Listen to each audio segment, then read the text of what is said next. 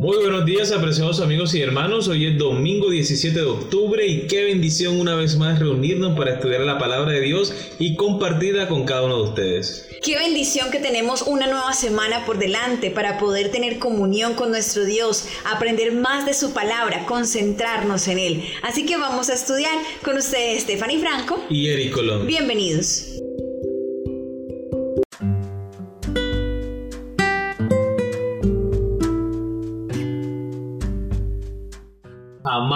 Dios, el título de la lección para el día de hoy. Y amarás a Jehová tu Dios de todo tu corazón y de toda tu alma y con todas tus fuerzas. Deuteronomio capítulo 6 versículo 5 es nuestro texto para memorizar. Después de que Moisés le relatara a los hijos de Israel la historia de su pueblo, comenzó a darles instrucciones sobre lo que debían hacer para tomar la tierra y prosperar en ella. De hecho, se podría argumentar que la mayor parte de Deuteronomio es simplemente eso, el Señor comunicando a su pueblo lo que tenía que hacer para cumplir con su parte del pacto establecido con ellos en cumplimiento de la promesa hecha a sus padres. Deuteronomio capítulo 6 comienza así. Estos pues son los mandamientos, estatutos y decretos que Jehová vuestro Dios mandó que os enseñase para que los pongáis por obra en la tierra a la cual pasáis vosotros para tomarla, para que temas a Jehová tu Dios, guardando todos sus estatutos y sus mandamientos que yo te mando, tú, tu hijo y el hijo de tu hijo, todos los días de tu vida, para que tus días sean prolongados. Deuteronomio capítulo 6 versículos 1 y 2. Lee Deuteronomio capítulo 6 versículos 4 y 5. ¿Qué mandato les da Jehová Dios a los hijos de Israel en el versículo 5? ¿Qué significa este mandato? Deuteronomio capítulo 6 versículos 4 y 5. Oye Israel, Jehová nuestro Dios, Jehová uno es, y amarás a Jehová tu Dios de todo tu corazón y de toda tu alma y con todas tus fuerzas. Muy bien, recordemos la pregunta. ¿Qué mandato les da Jehová Dios a los hijos de Israel en el versículo 5? ¿Qué significa este mandato? Bueno, amor, aquí podemos notar que Jehová les comunica a ellos que uno de sus compromisos es amarlo.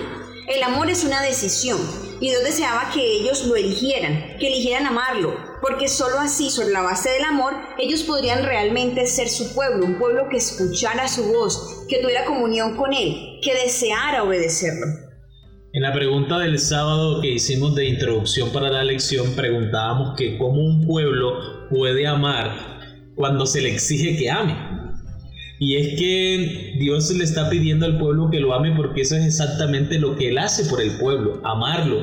Y lo ha demostrado durante todo el peregrinaje, durante el desierto. Amar a una persona que te ama, en este caso el mismo Dios y Creador, es difícil. ¿Tú qué dices, amor? Yo no creo, definitivamente no, porque el amor creo que despierta amor. Entonces Dios, contrario a lo que otros podrían pensar, no le está exigiendo al pueblo que lo ame sino que se dé cuenta de que lo que Dios le está dando a ellos es amor. Lo mínimo que espera de ellos es que también le amen a Él como Él les ama, como se lo ha manifestado durante todo el transcurso de su vida en el desierto. Así que tenían ellos la oportunidad de decir que no. Sí. Claro que sí, ellos podían elegir. Ellos podían elegir entre amar a Dios y no amarlo. Pero el Señor los invita del mismo modo como Él los ama, ellos también puedan despertar ese amor hacia su Creador, su Dios y su protector. Es que amor, yo creo que aquí hay que tener en cuenta algo muy interesante y muy importante. Y es que Dios no estaba exigiéndoles que lo amaran porque sí, sino que Él les está diciendo que entren en relación con Él, que se dejen amar. Y por dejarse amar y experimentarlo, ellos empezarán a amarlo a Él también. Entonces no era una exigencia, simplemente les está diciendo que es importante, que para que Él pueda ser su Dios y yo su pueblo, tiene que haber esa relación. También Dios le estaba dando una advertencia hacia el lugar donde ellos iban a ir y esas personas iban a ser desalojadas. Muchos de ellos iban a ser destruidos porque el pecado que ellos habían cometido había llegado hasta el colmo, hasta el límite de la paciencia del Señor. Entonces Dios le está diciendo, mira, no cometan los mismos pecados que ellos.